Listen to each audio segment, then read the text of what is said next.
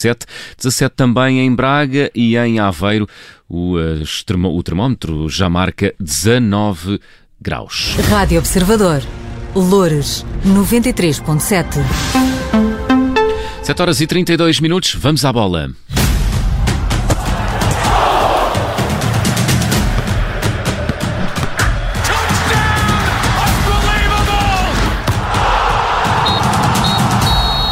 Vamos à bola com João Felipe Cruz. Bom dia, João. Começamos pelos títulos. Bom dia, a partir de hoje é permitido sonhar. Alvalade serve de ponto de partida para o início da Primeira Liga. Em Espanha, o impossível aconteceu. Messi e Barcelona divorciaram-se depois de mais de 20 anos de casamento. E nos jogos, João Vieira foi quinto nos 50 km marcha.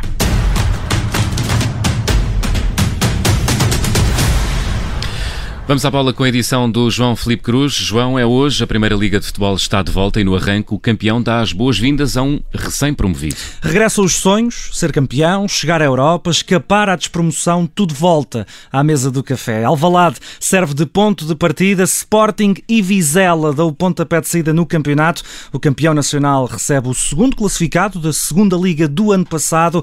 O Sporting que arrancou a época com o pé direito, depois de conquistar a Supertaça no passado fim de semana. Os holofotes estão, eh, por isso, ainda sobre os eh, Leões e na conferência de imprensa de antevisão. Rubén Amorim referiu que não se quer despedir de ninguém, mas admite que vender é uma necessidade em Alvalade. Depende do mercado, eh, já, já foi o Nuno numa fase, depois é o Mateus, depois é o Palhinha.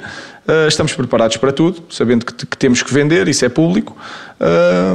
Eu faço o meu papel, que é dizer todos os dias ao Goviana que para não vender, para não vender e ao Presidente mas, mas sabemos o momento do clube e, portanto, um, há que encarar isso com normalidade. Já sobre esta primeira jornada, frente ao Vizela, o treinador verde e branco afirma que todas as equipas jogam para vencer e que o Sporting não pode facilitar. Um treinador que, que, que disse esta semana para desfrutar, mas eu já, já privei com ele e conheço bem do Mister Pacheco e eles não vêm desfrutar, vêm tentar vencer o jogo e se nós não tivermos na máxima força nós podemos perder pontos e até perder o jogo com, com o Vizela, portanto foi isso que nós alertámos os, os jogadores um, para eles esquecerem a supertaça e focarem-se no campeonato, que todos os pontos são importantes, uh, portanto vai ser um jogo, um jogo difícil, de uma equipa que não tem nada a perder contra outra equipa que, que, que tem que ganhar o jogo, joga em casa um, e, portanto, é isso que nós, que nós vamos tentar fazer. E recuperamos agora as palavras vindas do outro lado de Vizela. Álvaro Pacheco, o treinador vizelense, afirmou na conferência de imprensa de antevisão a este jogo que a partida em Alvalade servia de, pode servir de aprendizagem para o plantel. Para este jogo, olhando para este, para este, para este plantel que há dois anos atrás a maior parte dos jogadores estavam no, no CNS e passando dois anos estar na, a jogar a Primeira Liga e o primeiro jogo, o jogo do batismo, ser contra logo em Alvalade e contra o campeão nacional, aquilo que eu vou pedir aos meus jogadores é que eles desfrutem. Desfrutem, que, que no fundo que não pensem no resultado, mas pensem sim em, em divertir-se e aprender um bocado aquilo que vai, que vai, vai ser o jogo. A única coisa que eu quero é que eles estejam agarrados àquilo que é a nossa ideia de jogo, àquilo que é a nossa identidade e desfrutem, desfrutem desta oportunidade que têm, no fundo também pelo ambientar a este contexto e a este ambiente que nós vamos ter pela frente Álvaro Pacheco, o treinador do Vizela, que se estreia na Liga sem poder contar com pelo menos seis jogadores. Do lado do Sporting, Ruben Amorim não conta com os dois laterais titulares do ano passado, Pedro Porro e Nuno Mendes, sendo que eh, Ricardo Gaio deve manter a titularidade na direita e Ruben Vinagre pode estrear-se no 11. Alvalade, 8 da noite, vai ser este o palco onde arrancam os sonhos da nova época e com adeptos nas bancadas. É um jogo que vai poder acompanhar aqui em direto, em emissão especial na Rádio Observador, o Sporting Vizela, a partir partir das 8 e um quarto da noite, bem como o Moreirense Benfica, amanhã às 6 da tarde, e o Futebol Clube do Porto, Belenenses Sade, no domingo à mesma hora. E o outro tema em destaque caiu que nem uma bomba em todo o mundo e em particular na Catalunha. Vamos ter de aprender a dizer Messi e Barcelona em frases diferentes, João. Hum. Tudo isto porque acabou um casamento que durou 21 anos. Lionel Messi e o Barcelona não renovaram os votos graças a obstáculos económicos e estruturais ligados ao regulamento da Liga Espanhola. É pelo menos o que podemos ler nesse comunicado divulgado ontem ao final da tarde pelo eh, Barça. O argentino vai vestir cores diferentes e que comece a guerra pela rúbrica do seis vezes bolador. A questão agora é para onde vai Messi. O jornalista Tomás Anjinho Chagas explica-nos quais são as hipóteses mais fortes. É o fim de uma era, mas não é o fim da carreira. O craque argentino é apontado ao Manchester City, treinado por Pep Guardiola, com quem fez as melhores épocas de sempre.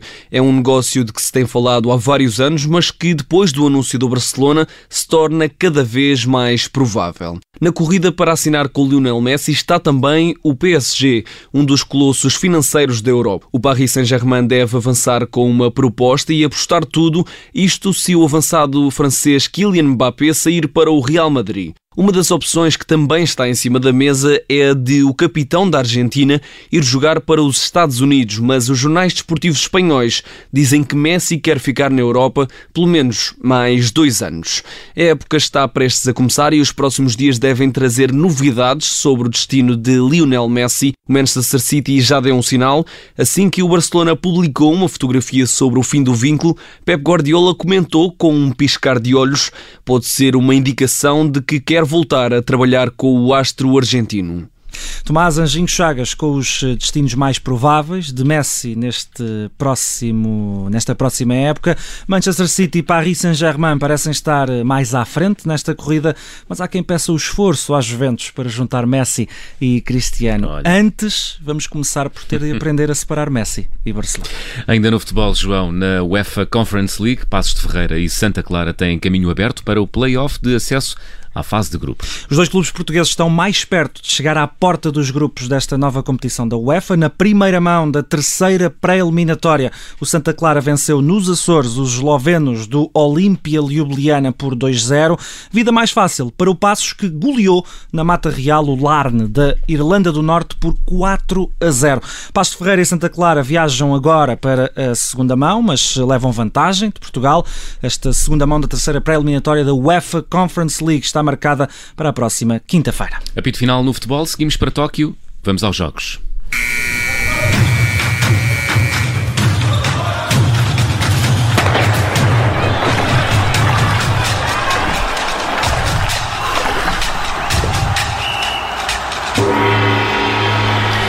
E esta madrugada, João, tivemos diploma olímpico nos 50 km marcha. A prova mais longa do programa do atletismo. João Vieira foi quinto classificado nos 50 km marcha aos 45 anos de idade. O atleta de Portimão completou o percurso em 3 horas, 51 minutos e 28 segundos. Ficou apenas a 1 minuto e 20 do novo campeão olímpico, o polaco David Tomala.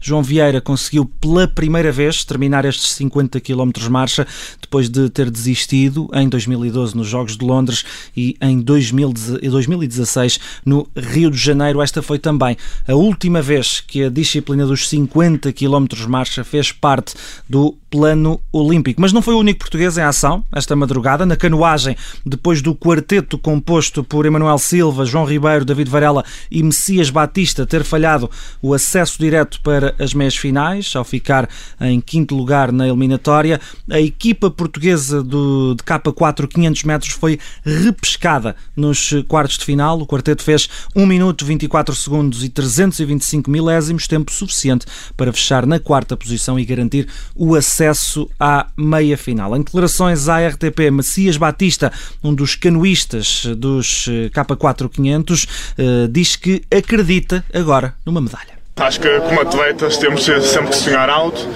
Na, na primeira série, no fim, foi um bocado inconsciente, já vimos que não íamos passar direito, mas passo a passo. Agora, aos quartos de final, as sensações já, já foram bem melhores e amanhã vamos voltar promulgando a final e depois na final logo se vê. Messias Batista, um dos eh, membros da equipa do, portuguesa dos eh, K4 500 metros, que está apurada para a meia-final.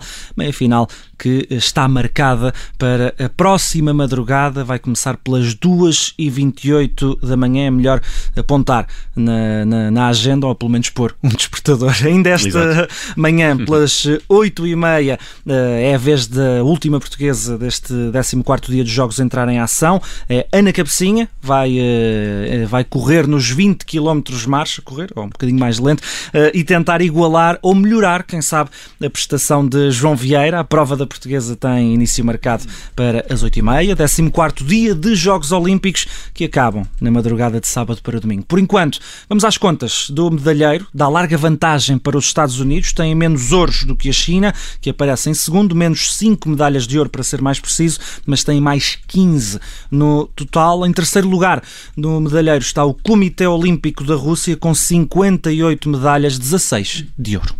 Foi o ponto final na edição desta sexta-feira do Vamos à Bola e vamos aos jogos com o João Felipe Cruz. Até já, João. Até já.